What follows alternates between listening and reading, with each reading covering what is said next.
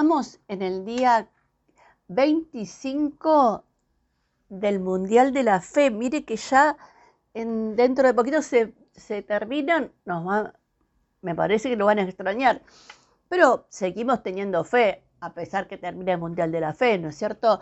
Además, eh, seguimos orando por las cosas que habitualmente oramos. La diferencia es que les propuse que en este Mundial de la Fe pidamos por cosas que son aparentemente imposibles para que el Señor las esté contestando y esté abriendo camino donde no lo hay. Y hoy vamos a verlo con dos mujeres que me encantan en la Biblia, que eh, una mujer que tuvo fe y unos padres que tuvieron fe, porque muchas veces eh, la fe de los padres también es muy importante. Y lo vamos a leer en Lucas 8, dos pasajes que son conocidos, el de la mujer que tocó el manto y el de la hija de Jairo. Del otro lado del lago, las multitudes recibieron a Jesús porque lo estaban esperando, y un hombre llamado Jairo, líder de la sinagoga local, se acercó y cayó a los pies de Jesús mientras rogaba que lo acompañara a su casa. Su única hija, que tenía unos 12 años, estaba muriendo. Mientras Jesús iba con Jairo, las multitudes lo rodeaban. Una mujer de la multitud hacía 12 años que sufría una hemorragia continua y no encontraba ninguna cura. Acercándose a Jesús por detrás, tocó el fleco de la túnica y al instante la hemorragia se, detuvo. ¿Quién me tocó? preguntó Jesús. Todos negaron y Pedro dijo, Señor, Maestro, la multitud entera se apretuja contra ti. Pero Jesús le dijo, alguien me tocó a propósito, porque yo sentí que salió poder sanador de mí. Cuando la mujer se dio cuenta que no podía permanecer oculta, comenzó a temblar y cayó de rodillas frente a los pies de Jesús. A oídos de toda la multitud, ella le explicó por qué lo había tocado y cómo había sido sanada al instante. Hija, le dijo Jesús, tu fe te ha sanado, ve en paz. Mientras él todavía hablaba con ella, llegó un mensajero de la casa de Jairo, el líder de la sinagoga, y le dijo, tu hija está muerta, ya no tiene sentido molestar al maestro. Cuando Jesús oyó lo que había sucedido, le dijo a Jairo, no tengas miedo, solo ten fe y ella será sanada. Cuando llegaron a la casa, Jesús no dejó que nadie entrara con él, excepto Pedro, Juan, Santiago, el padre y la madre de la niña. La casa estaba llena de personas que lloraban y se lamentaban. Pero Jesús dijo, dejen de llorar, no está muerta, solo duerme. La multitud se rió de él, porque todos sabían que había muerto. Entonces Jesús la tomó de la mano y dijo en voz fuerte, Niña, levántate. En ese momento le volvió la vida y se puso de pie enseguida. Entonces Jesús le dijo que le dieran de comer a la niña. Sus padres quedaron conmovidos, pero Jesús insistió en que no le dijeran a nadie lo que había sucedido re lindo, aunque uno lo, lea 80 veces, estos dos pasajes son sumamente inspiradores.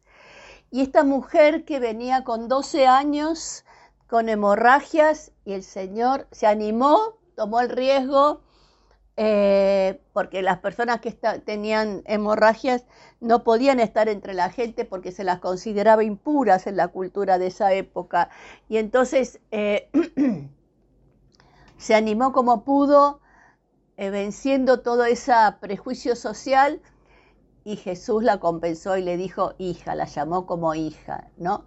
Y entonces, y acá vemos que eh, tanto la mujer que tocó el manto hacía 12 años que estaba em, con esta hemorragia de sangre, como la niña que tenía 12 años.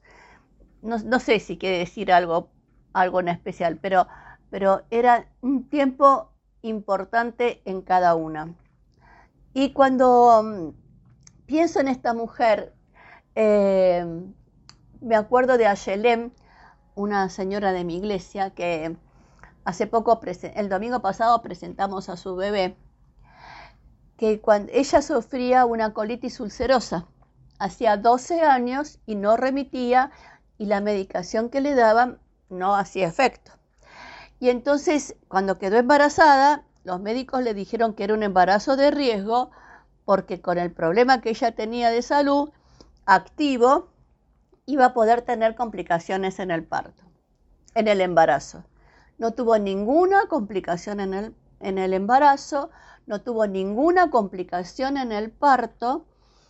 Donato nació genial, está precioso, y cuando fue al médico, le hicieron los estudios después del, del parto, del posparto, le hicieron los estudios para ver cómo estaba su colitis ulcerosa. Cuando le hicieron el estudio salió que está todo sano, que no había nada de nada, ningún rastro de la enfermedad.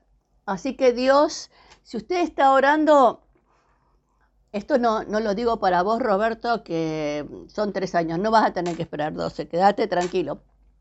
Pero si usted está esperando una respuesta del Señor hace mucho tiempo, no importa el tiempo, el Señor la puede responder en cualquier momento. Y lo mismo la hija de Jairo.